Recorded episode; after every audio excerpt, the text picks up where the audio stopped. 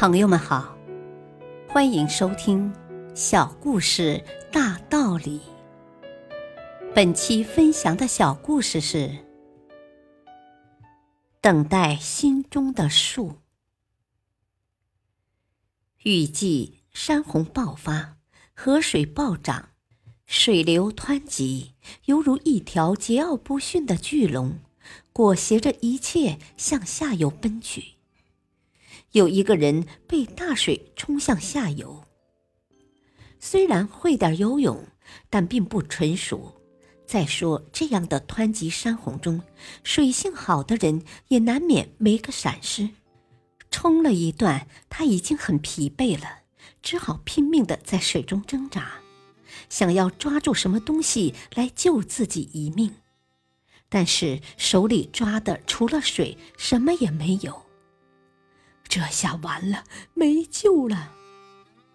想着想着，这个人马上感觉自己轻飘飘的，没有一点力气了，连手脚都有点不听使唤。于是他停止了挣扎，任凭身子慢慢的向水下沉去。忽然，他看见前面不远处的河岸边有一棵临水的树。树枝一直探到河水里面，啊！如果我可以抱住那棵树的枝干，就能抓着枝干爬上去，就还有生还的希望。于是他默念着，心中活下去的希望重新燃起。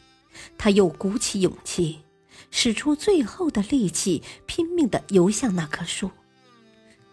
然而，伸到河里的那一截树枝早已枯死了，刚抓住树枝，他就听到咔嚓一声，树枝断了，他又被洪水卷走了。啊，不要紧，既然这里有伸出来树枝的树，啊，前面岸边也一定会有，我得再坚持，总能抓住一根树的树枝爬上去的。他奋力又贴着岸挣扎，最终他没有碰到另外这样的树，但却被救援的冲锋舟发现，解救了上来。后来别人开玩笑说他命大。